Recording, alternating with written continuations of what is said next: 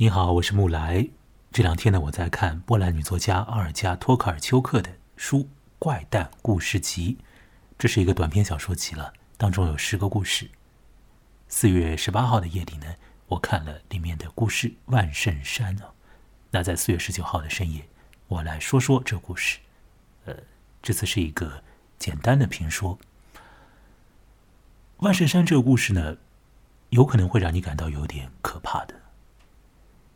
当中有关于科学幻想的部分，也有一些涉及到宗教的内容。里面的主人公，第一人称叙述的人，是一个波兰的女心理学家。这个心理学家呢，呃，她已经有了一定的年纪，并且呢，她的生命不会很长了，因为她得了绝症。再有几个月的时间，大概就要死掉了。那个时候的他，接到了一个重金委托，让他去做一项完完全全保密的工作。所以，这位心理学家呢，就坐飞机到了瑞士苏黎世的山区，到那边去那里的一个研究所做他的工作。这项工作是什么样的？我等一下跟你讲。我先说，这位女心理学家去了那边以后呢，她呃落脚的地方不是那个研究所，而是那个研究所下头的一个修道院。这个研究所呢，坐落在山顶上，修道院呢在山脚下。修道院里面呢有八个尼姑。八个修女，里面有客房。那么，这位女心理学家就住在那边的客房里。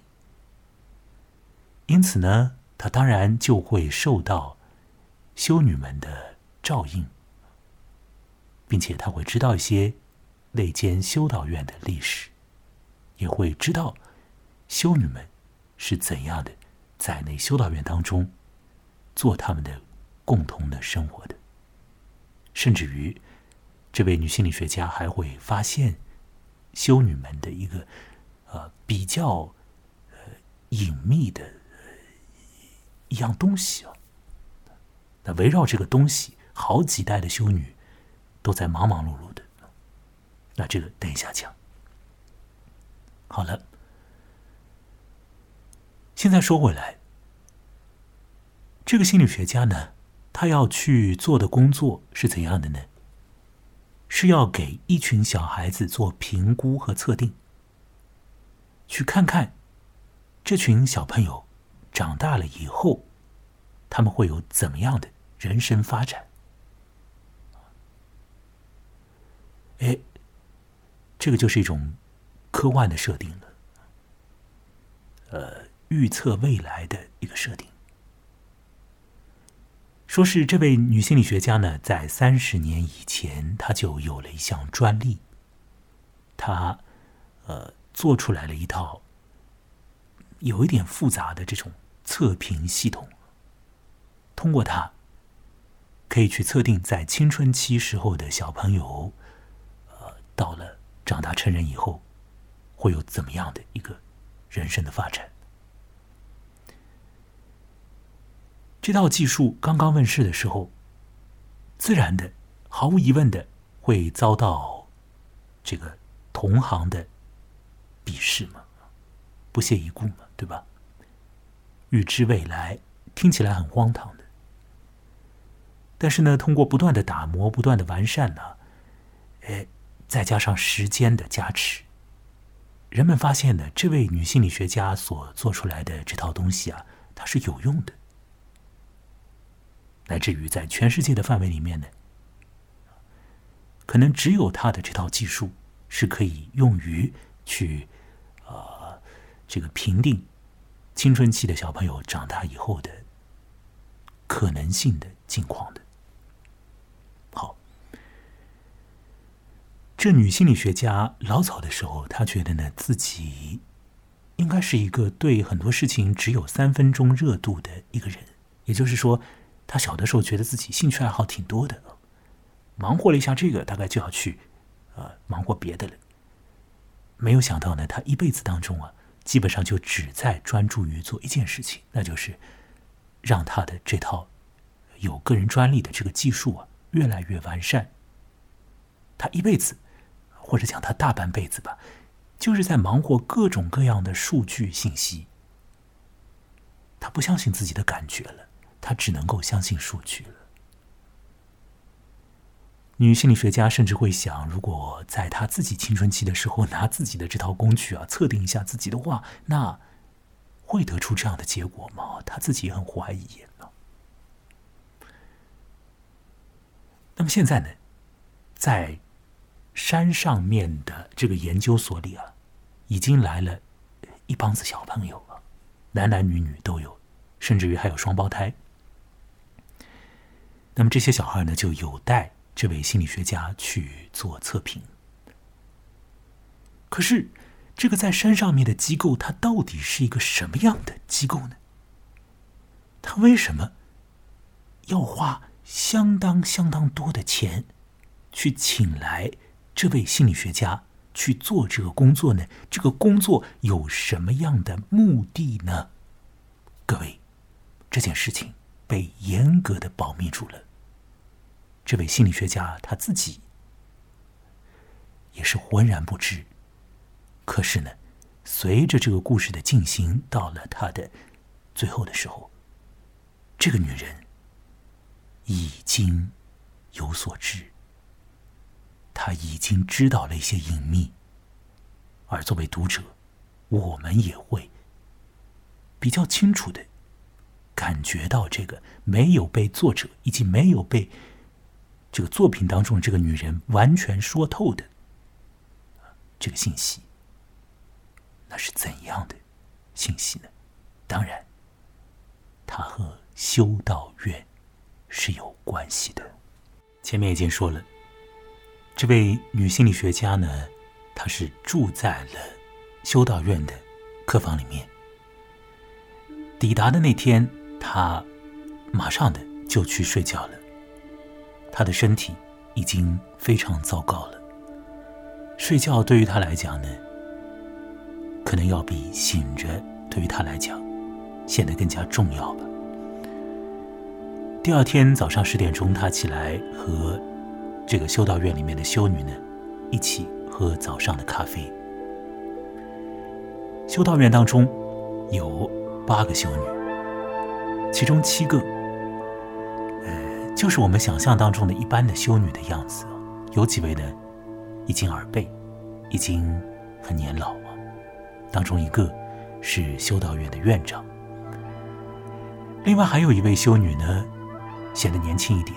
肤色也和其他人不一样，呃，好像外显出来的那种性情呢，也有可能和其他几个人有点不同吧。早上喝咖啡的时候，修女们会做一些怪怪的姿态的。你知道啊，有时候在喝咖啡的时候呢，会用到一种东西叫奶球啊、奶精球之类的，呃，就是一个。像是更小的那种呃果冻盒子那样的一个塑料盒，里面装着一些奶精，你要把它拆开，把奶精倒在咖啡里面，对不对？一般呢倒好之后呢，那你手上这个东西就扔掉就好了。但是这些修女啊，她们不扔的，她们要拿出来啊，用舌头呢好好的把这个盒子啊舔干净。修女们会说，这个动作是为了环保。因为这样之后呢，就是余下来的部分可以被分类为一种垃圾啊，好像这些修女们是有这种环境保护的意识。那么，这个修道院里面的陈设是怎样的呢？有一部分是很老的，可是也有一部分的看上去呢是比较的新，而且呢显得呢 有一点呢这个。偏多偏大，怎么讲呢？因为这个修道院当中只有呃八个修女啊，可是当中有一间这个厨房就显得很大。那这个厨房里面呢，也布置了一些相对来说是比较新的这种设备。那另外，这个修道院当中也有新装的电梯啊之类的。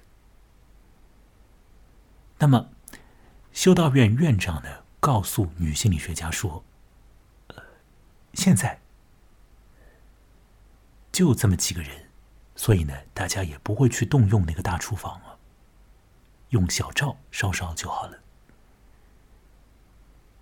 以前的时候，修道院当中的人会多一些，这就渐渐的引发出来了。”关于这间修道院的历史的一个介绍。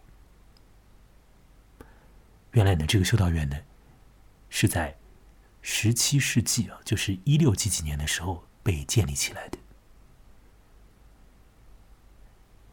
那么建成以后，当然它会有一个像是生命发展的一个过程。一开始苦心经营啊，呃，一些修女。集中在这个修道院当中做祷告啊，虔诚的祷告。另外有一些呢，去做这种对外的事务啊。那渐渐的，让这个修道院变得有其生命力吧。后来，在很长久的这个历史岁月当中，这间修道院呢，应该来讲还是很兴旺的。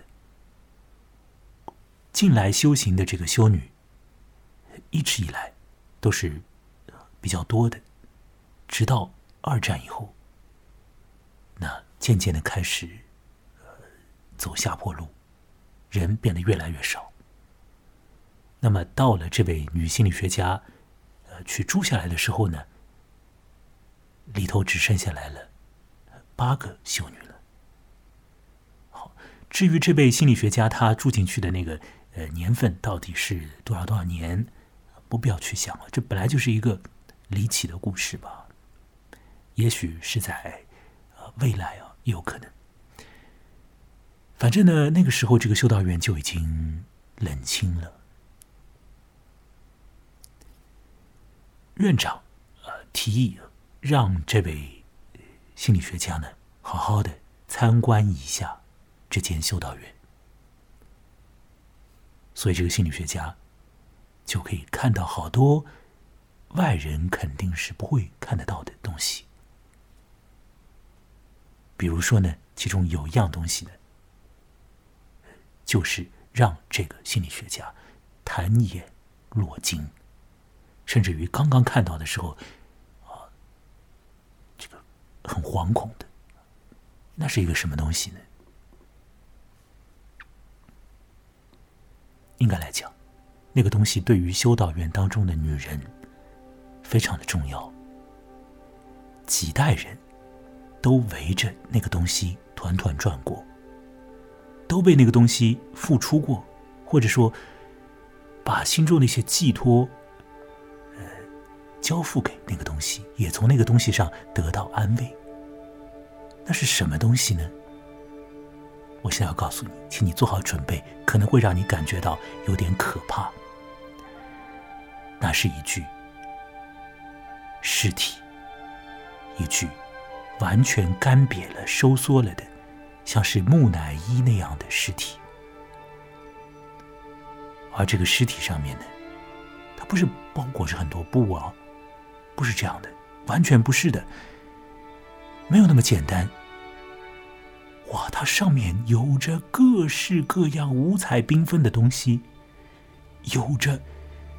好多好多的这种装饰品，比如说，有些宝石会镶嵌在这个骷髅的眼窝里面。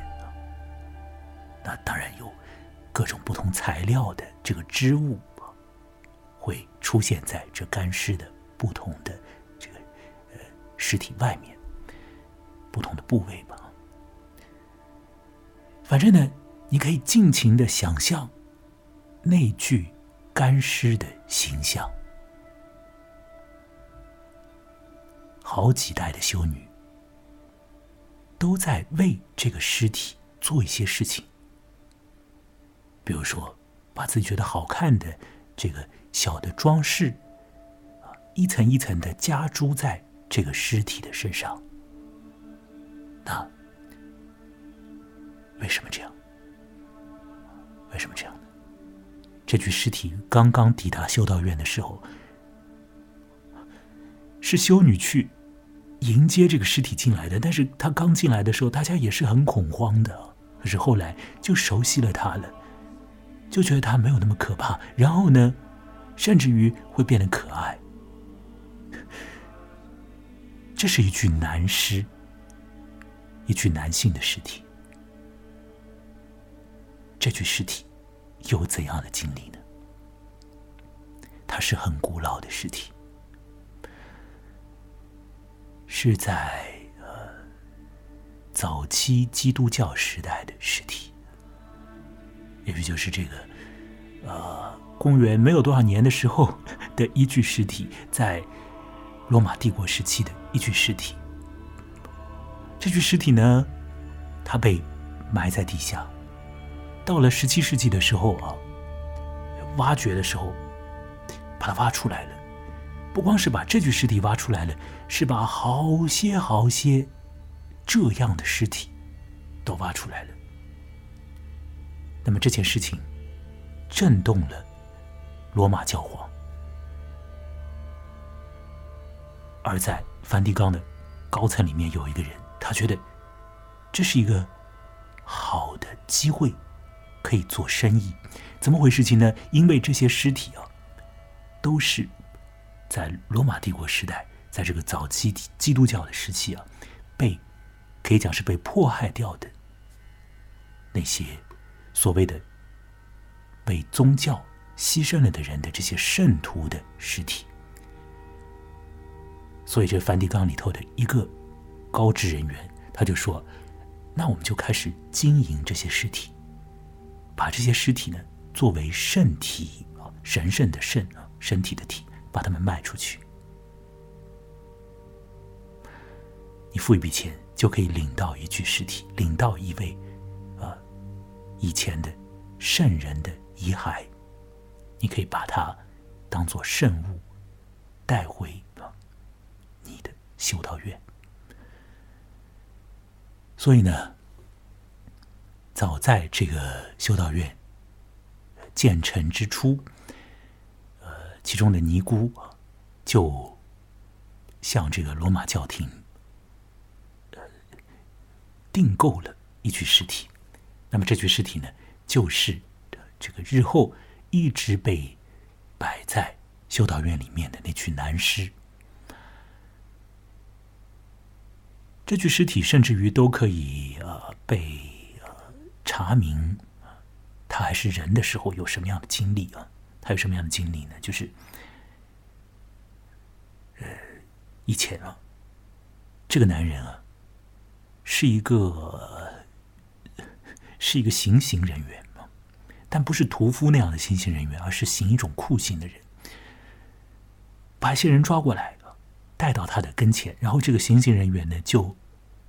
从他的笼子里面放出一头狮子，让那个狮子呢就咬死那个罪人，打引号的罪人。那好多罪人都是日后被这个呃教廷确认为是圣徒了。那么某一天，这个行刑人员呢听到他所饲养和训练的那头狮子对他讲人话了。这个狮子说：“你不要这样做，不要这样做，他们都不适合人。”你应该不要让我吃掉他们，我们应该一起逃掉。于是乎呢，这个男人就和他的狮子一起逃掉。但是呢，罗马政府啊，他们去追杀了这个男人以及他的狮子，被弄死了，变成一具干尸，被修女们在几百年以后。请回了修道院当中，又在这之后的几百年里面呢，不断的去服侍这个尸体啊，那也是聊以寄托修女们个人心中的一些东西。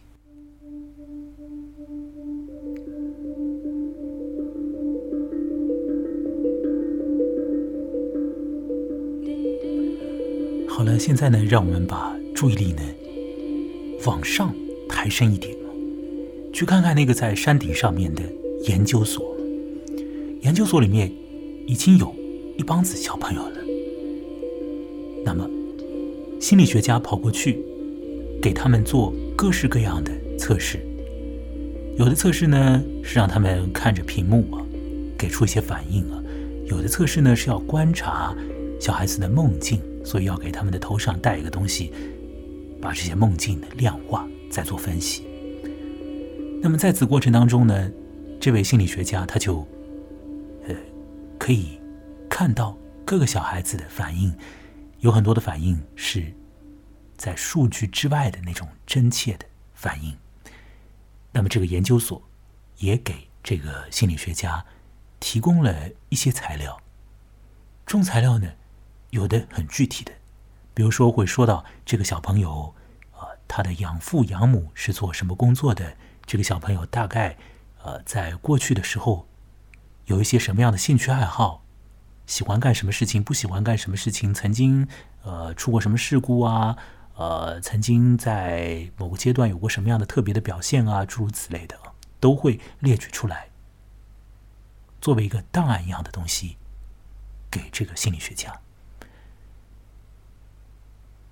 所有的小朋友呢，他们都有养父母。那你听到这里也就知道了，这些小朋友都是孤儿或者是弃儿啊。呃，按照常理是这样想嘛，对吧？没有错。这群小朋友当中呢，各个小朋友的性情啊，都是不一样的。有的小朋友外向，有的小朋友内向，有的小朋友喜欢玩啊，有的小朋友呢可能默默无言一点。当中有个小孩是一个女小朋友啊，呃，她显得有点像是忧郁那样的。有一次呢，有机会，这个女小孩呢，在青春期的这个小孩啊，在这个研究所的外面散步的时候呢。和这个心理学家打了一些交道，这个小朋友就讲到说，他自己很喜欢所谓的哀伤日，然后听到一些呃有这种呃丰富情感的古典音乐吧，他就很喜欢，他很喜欢音乐啊。似乎这个小朋友心中呢有一些比较有灵性的一部分啊，有待在日后被继续的发展那样的，你也可以讲是有一些艺术气质的一个小女孩吧。而且呢，这个小女孩呢，显得呢，好像很愿意去关心和留意别人的情绪那样的。好，女心理学家她要做的工作是获得各种各样的数据，然后呢，去分析她所得到的数据。在这个工作进行的过程里面。这个研究所当中的呃工作人员，当然也会不断的来和这个心理学家做沟通。那么心理学家呢，他喜欢抽烟，反正他也要死了，他有绝症，所以无所顾忌了，就要一边抽烟一边和这个工作人员聊天。工作人员呢很有趣啊，就这个心理学家抽了一点烟呢。工作人员会拿起那个烟呢，自己也抽啊。一男一女聊天，抽同样的烟，还抽的挺快乐的，呃，打引号的快乐吧。女心理学家身上面有很多的病痛啊，所以呢，她确实需要像是香烟这样的东西来帮她做一定的缓解。那么到这里，我必须得说，这位心理学家呢，他是完完全全没有宗教信仰的，所以他一直依赖的，就是他的这种科学的理性，还有这些像是烟一样的东西，其他的药物啊，而科学这项东西啊。呃它会让一个人很沉浸其中，也很有可能会让这个人变得很孤独和很孤绝。尤其是这位如此有才华的女心理学家老早老早的时候就发明了一套世人都根本看不懂的这种研究方式啊，一套技术，他当然会很孤独啊。这个大半辈子都要一点一点的独自打磨这套技术啊，完全的被封闭在自己所给自己设定的呃各种程序、各种规则、各种日常的工作里头，要忍受很大的寂寞。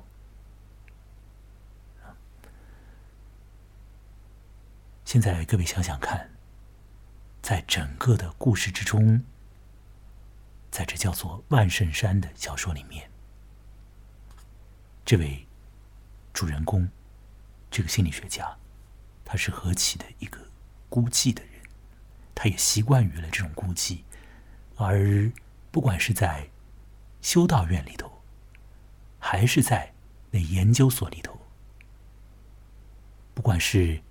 尼姑们，还是小朋友们，他们都有一个共同和别人生活的这个可能和这个场景。修女们共同生活，这当然是这样。而小孩子们呢，青春期的小朋友呢，也自然而然的愿意和别的小朋友玩在一起。还没有到这种因为自己的个性而使得友谊很难发展的地步。整个故事当中，这位心理学家，他是多么的孤独的一个人呢？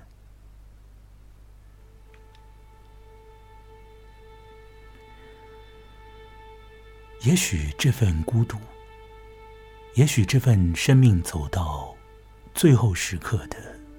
所滋生出来的那种无法挥去又无法厘清的东西，就是使得他去往那瑞士山间的真正的动力吧。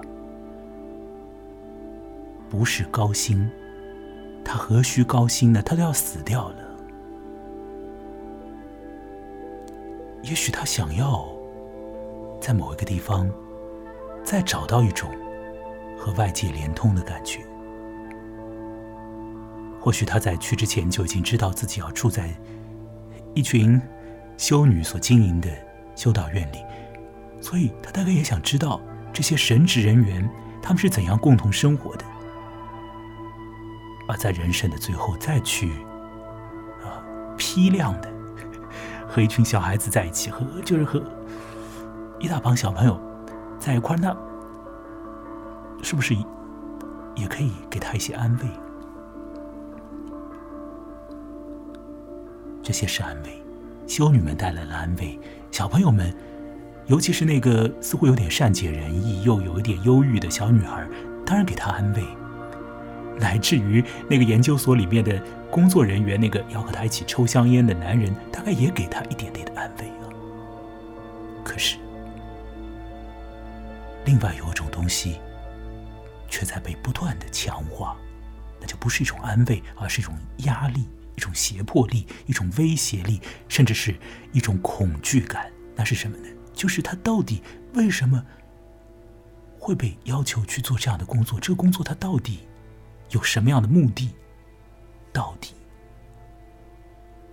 要解开什么谜？要为什么人服务？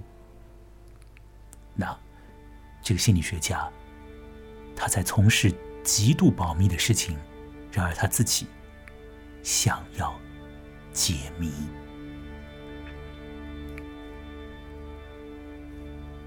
好了，那么到了这小说的靠后的部分，心理学家通过一些奇怪的数字，再加上呢，他不断从网络上面。所搜索到的各种各样的资料，他把那些小朋友档案里面那些怪数字和他所收集到的一些信息啊，就用他的这个科学工作者的这种直觉啊，做了一个联想，他发现了有的东西就对上了。而呃，此前在他测评那些小朋友的时候，有一个小朋友说的一句话，在那个时候呢。好像显得更加重啊，显得很特别，很特别。就有一个小孩他说啊，说是啊，在中国的实验室里面都在搞很多克隆人呐。提到中国，中国好像是法治比较宽松的地方。或者说，即便有很多法律啊，但是呢，呃，有些事情灰色的事情，或者说伦理尺度大一点的事情可以做。所以有个小孩说：“哎呀，你们知道吗？在中国有很多克隆人被做出来了。当然，这是科幻故事啊，这是波兰女作家阿尔加托克尔丘克的《万神山》这个故事里面的说法啊，不是现实，不是现实啊。我也不知道是不是现实，反正故事里面这样讲。那么。”这位心理学家用他的直觉勾连了一些数字，他发现了一个问题，那是什么呢？他发觉这群小朋友很有可能是克隆人，而从哪里克隆到了这群小孩呢？他们的呃。母体吧，是一群什么人呢？他们的母体就是那些所谓的圣体啊，圣人的圣，身体的体，就前面讲到的，好几代的修女们照顾了好多时间的那种样子的圣体啊。罗马教廷他们挖掘出来了好多这样的尸体嘛，把他们可以讲是卖到了各个修道院里去了。那当然，宗教气氛比较浓的地方啊，天主教气氛浓的地方，周遭的修道院里面，你有一具这样的干尸，我也要去。这样的话呢，在那座山的附近的修道院里，有好多这样的尸体。这群小朋友很有可能是从那些尸体身上所取得的。这个基因复制而来的克隆人，很有可能。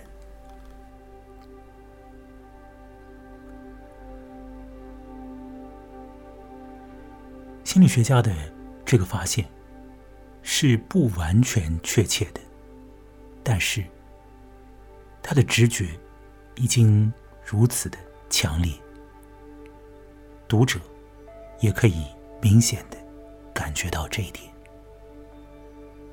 那么到了这个小说的最后时刻，发生了什么呢？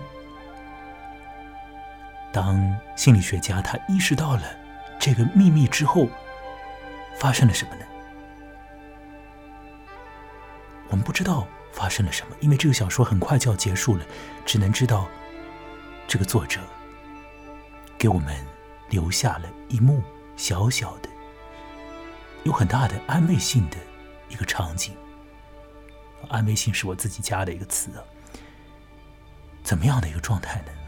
我首先要说，前面已经讲了，不同的小孩子他们有不同的个性哦，对吧？那过去的那所谓的圣人，他们是什么样的人呢？也是各式各样的人呢。圣人身上难道就真的具有怎样的特质吗？如果你信宗教，你会有一个想象，有一个愿意相信的地方，或者有一个你的坚定的这个一个一个念头。但是，如果说从客观的、从通常而言的这个想法去想的话，在早期基督教时代死掉的那些圣人，也是各式各样的人。他们的身上难道有一种共通的东西吗？难道有那种宗教性的东西吗？不一定有的。被克隆出来的人也会有吗？而这个小说的最后啊，这小说的最后，这个女心理学家又看到了前面我所讲到过的那个，好像表现的有点忧郁的、喜欢音乐的那个小女孩。这个小女孩她本来有一个名字啊，有一个她这辈子的名字。可是当时那个心理学家他就突然叫了他一个另外的名字，啊这个名字是心理学家认为的过去在好几百年甚至几一千多年前呢那个尸体的当时的名字。这个小女孩也没有给什么具体的反应，没有给什么直接的反应吧。她反正就是有一个人好像在叫她，那么她就注意一下那个方向。而后，这个快要死掉了的心理学家就拿起这个小朋友的手，把他的手呢放在他自己的额头上，而这个小朋友竟然。一点都没有觉得奇怪，好像过了几秒以后，这个小朋友就明白过来一些事情，然后这个小朋友就在摸摸这个心理学家的眼睛和耳朵，然后再把他的手，再把这个小孩子的手放到了那位心理学家的胸口，放到了心的位置，而这位心理学家说。至少他在文章的最后告诉我们，那是他在那一刻所真正需要的。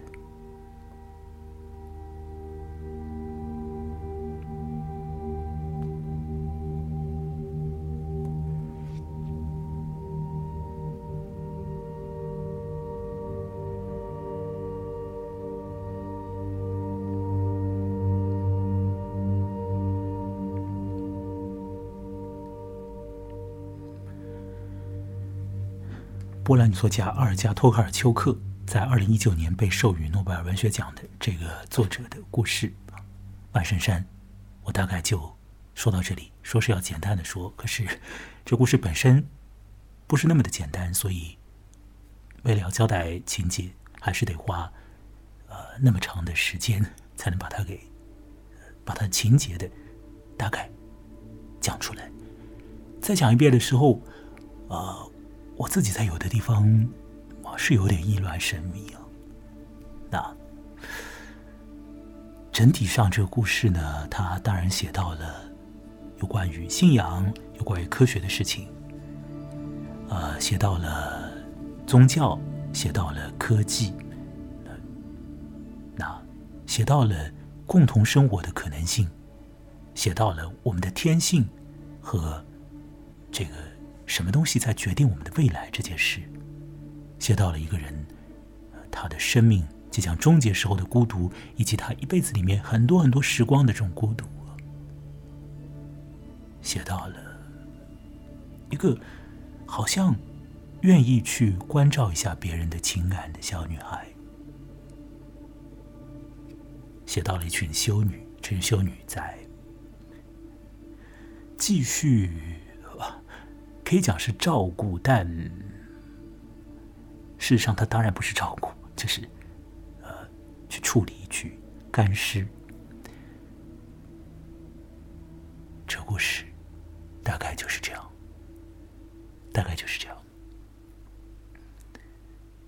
你会想到什么呢？它可以提供好多这种开放性的可能。引起很多读者的想象，呃，某些想象，某些的想法，可以是往理性那个方面走啊。有一些，你跟随这个故事，可以看到，在这种冷硬的理性和别的一块东西之间的某些的东西也会存在。你要说这个故事的整体气氛是怎样的呢？是很恐怖的，还是很有压力的，还是呃很怪异的？怎样的？我也讲不清楚。那最后的那个场景也是很妙，难道不是吗？我在看了这个故事之后啊，当然想到一方面呢，呃，偏硬的那个角度啊，就是。对于生命的干预这件事情，是吧？那科技和信仰都可以干预这一点呢？可是，我更加愿意去关注的这个小说的一个层面是什么呢？我个人呢，就是共同生活的可能。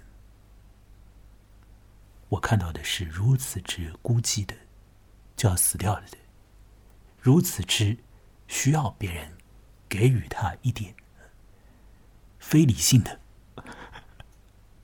安慰的一个心理学家。他看到了小朋友们在一起尚且快乐的活，他看到了老修女们在一起怎样继续他们的这种传统的、有这种冷静的激情的生活方式。我忘了说。不是说有八个修女吗？其中有一个显得和其他修女有点特别。那个修女呢是修道院院长，她跑到印度去传教请过来的一个女孩子。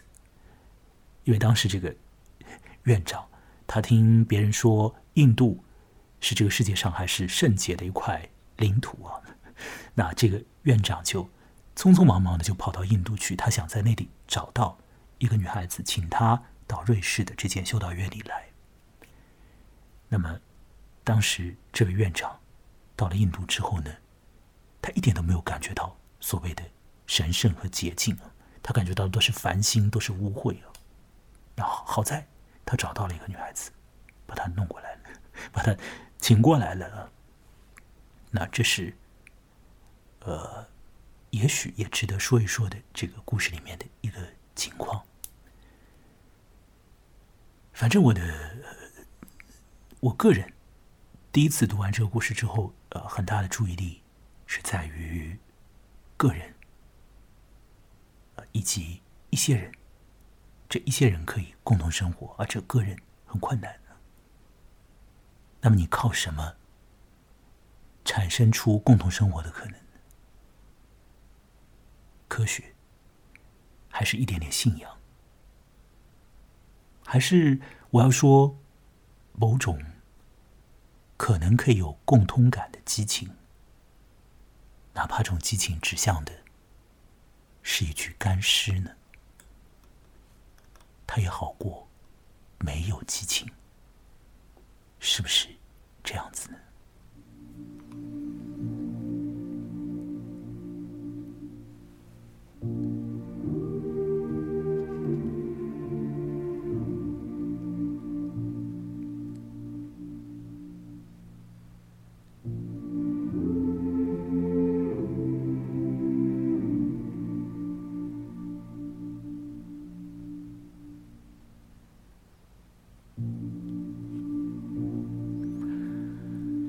好了，那这位波兰女作家奥尔加·托卡尔丘克还是一个 很有意思的作者，很有意思的。那他的怪故事，就让我再来看看。另外，他的长篇小说，在他短篇小说之前的，也是值得看的。那种长篇小说呢，太古和其他世界呢，我我看那个。会让你恍惚，短篇小说会更加呃强劲的刺激一些想法，在那个恍惚之外达到那一点，而一个短篇小说，它不会很笨的，就只给你一个信息，它给你的是很多开放式的、很多层面、很多角度的。那万神山。也是这样的故事，你愿意就这个故事想到什么呢？也可以通过留言的方式让我知道一点点。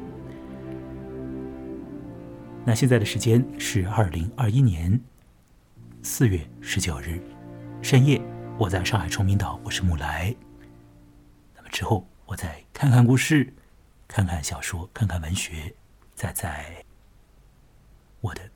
个人的世界里面，和各位聊聊我之所读、所看、所想。那本次就进行到这里。如果你在夜里收听这个节目，我一定要祝你有一个好梦！白天收听。啊哈，这样的故事可以让你振作吗？吓到你了吗？灭掉了你的这个啊心中的某种相信的东西吗？哦，增进了怀疑吗？不不不，有可能，他可以给你一点安慰，然后让你振奋一点。已经说了很多，就到这里吧，下次再说，再会。